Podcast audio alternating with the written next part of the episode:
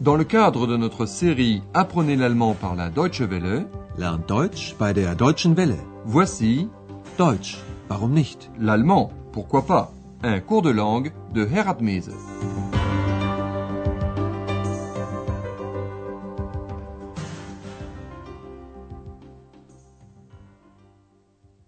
Liebe Hörerinnen und Hörer. Chères auditrices, chers auditeurs, bonjour. Sans doute vous souvenez-vous encore de notre dernière émission. Ex y avait assailli Andreas de questions. Arbeitest du? Arbeitest du viel? Bist du glücklich? De telles questions entraînent uniquement pour réponse oui ou non. Dans ces questions, il n'y a pas de pronom interrogatif. Le verbe se positionne alors en première place. Un nouveau client arrive aussi à l'hôtel Europa, un certain monsieur Maillard, ce qui arrête enfin Ex de poser des questions à Andreas. Le client demande d'abord s'il y a encore une chambre de libre. Ist noch ein Zimmer frei? Andreas donne la chambre 10 au client, elle coûte 120 marks. Le client a l'intention de rester deux ou trois jours. Une fois le client dans sa chambre, on entend le son de la flûte. Andreas en est tout heureux, mais cela dérange Ex qui demande à grands cris le silence.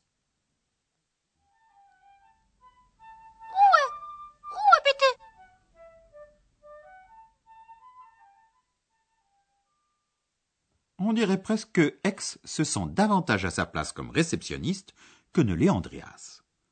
Certains clients se sentent à l'hôtel comme s'ils étaient chez eux, et pas toujours à la satisfaction des employés de l'hôtel d'ailleurs, qui doivent tout remettre en ordre. Écoutez maintenant ce qu'il advient de Hannah. Vous le savez, Hannah travaille à l'hôtel Europa comme femme de chambre. Votre mission?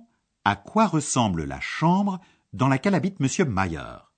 Et comment Hannah réagit-elle en la voyant?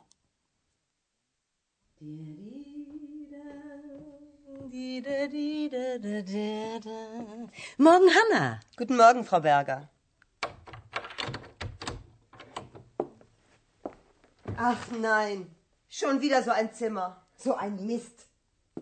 Was ist Hanna? Ach, das Zimmer ist wirklich ein Saustall. Das kennst du doch. Stimmt. Hannah trouve que la chambre ressemble à une porcherie, et cela la rend furieuse. Elle jure et râle. Réécoutons la scène. Dès qu'elle ouvre la porte, Hannah remarque que la chambre est, une fois encore, schon wieder, une de ces chambres en désordre. Schon wieder so ein Zimmer. Madame Berger entend Hannah râler et demande Qu'y a-t-il, Hannah? Was ist Hanna? Hannah laisse libre cours à sa rage. La chambre est une véritable porcherie. Das Zimmer ist wirklich ein Saustall. Et Madame Berger jette un coup d'œil dans la chambre et fait remarquer à Hannah que ce n'est pas inhabituel. Cela, tu le connais bien. Das kennst du doch. Hannah ne peut qu'approuver. C'est exact. Stimmt. Et Hannah commence donc à ranger. Il y a d'abord une bouteille de vin, Flasche, et puis un cendrier, Aschenbecher. L'un est plein, folle, tandis que l'autre est à moitié plein, halb voll. Votre mission, découvrez ce qui est plein et ce qui est à moitié plein. Typisch. Eine Flasche. Noch eine. Oh, die Flasche ist ja noch halb. Der Aschenbecher voll. Na klar, der Mann raucht und trinkt, die Frau putzt. Und singt! Was? Ist da jemand? Vous avez certainement trouvé. C'est le cendrier qui est plein et la bouteille de vin qui est à moitié pleine. Mais maintenant, nous allons revoir le monologue de Hannah un peu plus en détail. Hannah est confrontée à une situation qu'elle qualifie de typique, typisch. Deux bouteilles, Flaschen, traînent là. L'une d'elles est à moitié pleine. Typisch. Eine Flasche. Noch eine. Oh, Die Flasche ist ja noch halb voll. Quant au cendrier, il est totalement plein. Anna dit le cendrier plein. Der Aschenbecher voll. Anna conclut sur une constatation assez défaitiste à propos de l'homme, Mann, et de la femme, Frau. Elle dit C'est évident, l'homme fume, raucht, et boit, trinkt, tandis que la femme, elle, nettoie, putzt. Der Mann raucht und trinkt, die Frau putzt. Et comme il manque une rime, ex complète en disant et chante.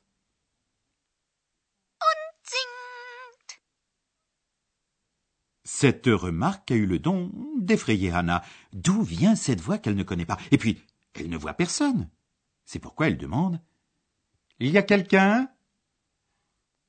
Jemand? Cette question, Madame Berger, qui passait par là, l'a entendue. Et elle entre dans la chambre, car il semble que quelque chose cloche ici. Mais Madame Berger a l'attention attirée par autre chose. Elle découvre une flûte dans la chambre de Monsieur Mayer. Et tandis qu'elle est très heureuse d'avoir un musicien, Ex se moque des musiqueux en disant qu'ils sont chaotiques et autre chose qui rime. Votre mission, trouver comment Ex qualifie le musiqueux Monsieur Mayer. Alles okay, Hannah? Oh, eine Flöte. Ein Musikant, chaotisch und charmant. Ist da jemand? Ist da jemand? Komisch.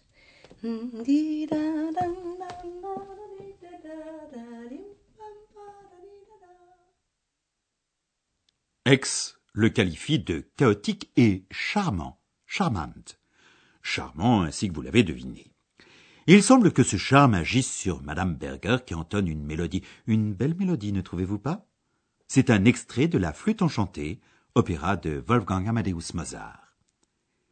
Mais maintenant, venons-en à un point de grammaire, l'explication de l'article, une des difficultés de la langue allemande.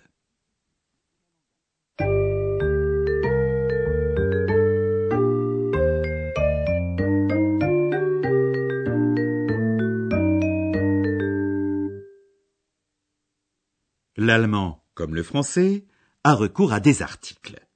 Ce sont des petits mots placés devant les noms et qui caractérisent le genre grammatical de ces mots. En allemand, il existe trois genres. Le masculin, le féminin et le neutre. L'article défini pour les noms masculins est der. Der Mann. Der Mann. L'article défini placé devant un nom neutre est das. Das Zimmer. Das Zimmer. L'article défini féminin est die. Die Frau. Die Frau. Der, das, die. Voilà donc les articles définis au nominatif singulier, c'est-à-dire au cas du sujet. Et lorsqu'on connaît l'objet ou la personne dont on parle. Lorsqu'on ne les connaît pas, le nom est alors précédé d'un article indéfini. C'est le même au nominatif masculin et neutre. Un, ein. Ein Mann. Ein Zimmer. L'article indéfini féminin est une, eine. Eine Flasche. Eine Flasche. Malheureusement, il n'existe aucune règle, aucune logique expliquant pourquoi tel nom est masculin et non pas neutre ou féminin. Certes, ce qui qualifie un homme est plutôt du genre masculin, ce qui qualifie une femme plutôt du genre féminin, et ce qui qualifie des jeunes plutôt du genre neutre. Mais il n'y a aucune explication logique pour savoir que Arbeit, travail, est féminin, alors que café, café, est masculin. Die Arbeit. Der Kaffee. C'est pourquoi, lorsqu'on apprend un nom nouveau, il faut toujours l'apprendre avec son article défini. Lorsque vous lisez ou entendez quelque chose, vous pouvez vous rendre compte qu'on utilise d'abord l'article indéfini. On utilise cet article lorsque la chose, la personne, n'a pas été mentionnée jusqu'alors. Hannah, elle aussi, utilise d'abord un article indéfini. Schon wieder so ein Zimmer. Lorsqu'on veut parler de quelque chose ou de quelqu'un dont on a déjà parlé, ou que l'on connaît déjà, on utilise l'article défini. Lorsque Hannah décrit la chambre, elle utilise l'article défini. C'est de cette chambre-là qu'il s'agit. Das Zimmer ist wirklich ein Saustall. Cette règle est valable également pour l'exemple suivant. On parle tout d'abord d'une bouteille en général, on utilise donc l'article indéfini. Eine Flasche. Noch eine. Puis on définit la bouteille en disant qu'elle est à moitié pleine, donc article défini. Die Flasche ist ja noch halb voll.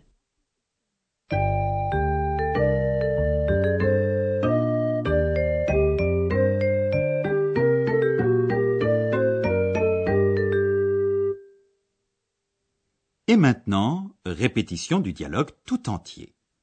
Installez-vous confortablement et concentrez-vous totalement sur l'écoute du texte.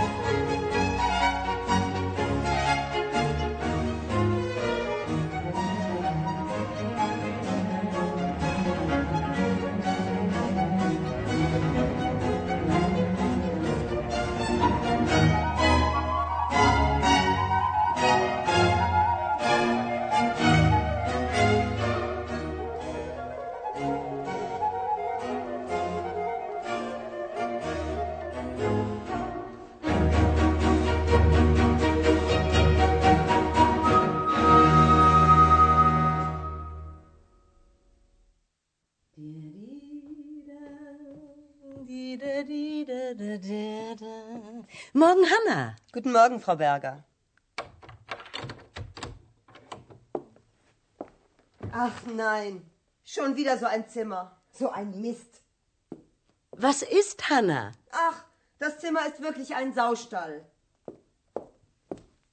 Das kennst du doch. Stimmt. Et Hannah commence à mettre de l'ordre dans la pièce. Typisch. Eine Flasche. Noch eine. Oh, die Flasche ist ja noch halb voll. Der Aschenbecher voll. Na klar, der Mann raucht und trinkt, die Frau putzt. Und singt. Was? Ist da jemand? Madame Berger découvre une flûte. Et Ex intervient, une fois encore. Alles okay, Hanna? Oh, eine Flöte. Ein Musikant, chaotisch und charmant. Ist da jemand? Ist da jemand? Komisch.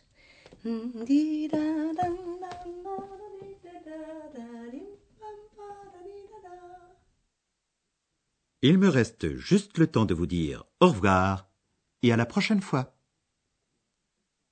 Bis zum nächsten Mal. C'était Deutsch, warum nicht? L'allemand, pourquoi pas? Une production de la Deutsche Welle et de l'Institut Goethe de Munich.